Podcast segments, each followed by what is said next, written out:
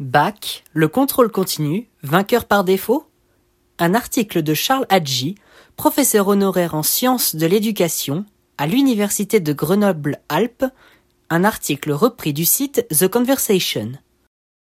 Curieux destin que celui du contrôle continu à l'examen du baccalauréat. Après avoir été longuement et fortement refusé, tant par les enseignants que par les lycéens et leurs syndicats respectifs, le voilà plébiscité par les mêmes. Ceux qui étaient révulsés par la perspective de l'introduction d'une dose même faible du contrôle continu se mobilisent aujourd'hui pour que le bac soit attribué selon cette seule modalité d'évaluation. Certes, les candidats bacheliers de cette année ne sont plus à strictement parler les mêmes que ceux des jours heureux d'avant la réforme Blanquer, qui a justement acté la prise en compte du contrôle continu dans les notes du bac, et surtout d'avant la pandémie. Certes, les circonstances ont changé, mais doit-on se résigner à être sous le joug des circonstances jusqu'à en devenir le jouet? Qu'est-on en droit d'attendre du bac? C'est le problème du sens de la place du contrôle continu dans la perspective d'évaluation finale qui a été soulevé. Et ce problème ne peut être résolu que si l'on pose la question préalable de la finalité d'un examen tel que le bac.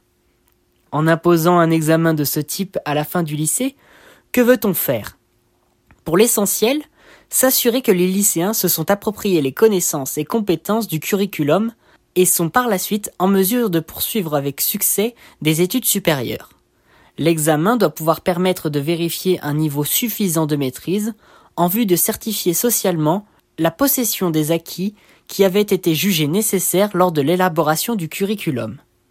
L'examen doit alors respecter deux impératifs d'objectivité et d'équité. Du premier point de vue, il doit être pertinent, permettre de vérifier exactement ce que l'on voulait vérifier, valide, apte à remplir cette tâche, et fiable, produire des résultats solides. Du second point de vue, il ne doit pas introduire d'inégalité dans le traitement des candidats, tant dans sa préparation que dans son déroulement et ses épreuves. Le choix des modalités d'examen devrait s'effectuer prioritairement en fonction de ces critères, et non de considération d'opportunité. Entre deux logiques, la raison et les événements. Or, que constate-t-on? La tentative de fonder ce choix en raison sont presque toujours contrariées et bousculées par des événements d'ordre politique, jeu des partis, arrière-pensée électoraliste, social, tensions syndicales, mouvements de grève, manifestations, ou sanitaires avec la pandémie. Le tragique de l'histoire, le désordre apparent de la masse infinie du contingent, selon les mots de Hegel dans son encyclopédie des sciences philosophiques, vient heurter de plein fouet le jeu de la raison déjà difficile à déployer. Et l'on est pour ainsi dire réduit au rôle de spectateur passif, regardant défiler les différents épisodes d'une série dont aujourd'hui le sanitaire est devenu le principal fil conducteur. Après de longues années de crispation sur 100% de contrôle terminal, le nouveau bac a tenté d'établir un certain équilibre avec 40% de contrôle continu, dont 30% d'épreuves spécifiques communes versus 60% d'épreuves finales. Mais les événements sont passés par là.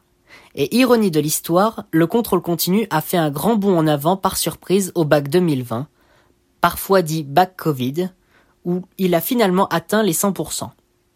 En 2021 se profile le risque d'un bac que certains qualifient de gratuit, parce qu'attribué sans aucune épreuve spécifique. Avec à nouveau le choix du tout contrôle continu, choix non plus simplement contraint par les événements, mais imposé au nom de la justice et de l'équité par les acteurs les plus nombreux parents, syndicats, élèves. Or, dans l'état actuel des choses, on en est déjà à 80%. Un peu de raison dans l'histoire? La question se complique du fait que l'on peut distinguer deux formes de contrôle continu. Le contrôle continu spécifique avec des épreuves dédiées type E3C ou épreuve commune.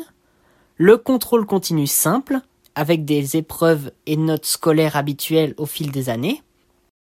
L'histoire récente peut faire craindre un triomphe définitif par jet de l'éponge, du contrôle continu simple de plus en plus contraignant par les turbulences d'ordre humain, exemple manifestations et opérations de blocage, ou naturelles avec la pandémie de coronavirus, qui tendent à rendre presque impossible la tenue d'un examen de très grande ampleur temporelle et spatiale, ayant le double caractère terminal et national.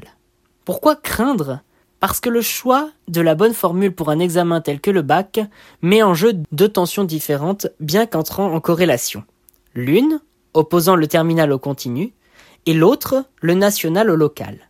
Il faudrait donc plutôt qu'être ballotté au gré des événements, bien peser les avantages et les inconvénients des quatre formes de contrôle en jeu, terminal versus continu, national versus local, pour chercher non pas une martingale, mais une formule tentant à équilibrer heureusement les risques et les bénéfices attendus propres à chaque forme.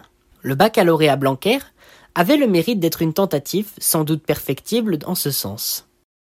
Le danger est d'être tenté de penser qu'une formule imposée par les circonstances est tout compte fait bonne en soi, l'efficacité conduisant à la résignation. Le contrôle continu ne mérite sans doute pas davantage l'excès d'honneur actuel qu'il ne mériterait son indignité passée. Dans l'attente d'une hypothétique victoire de la raison dans cette histoire tourmentée, on peut déjà retenir deux grandes leçons des deux derniers épisodes. Les choix raisonnés sont toujours préférables aux choix contraints. Et quelle que soit la formule retenue, les candidats doivent pouvoir bénéficier d'une préparation sérieuse à l'examen, sous peine de les voir s'insurger contre son absence.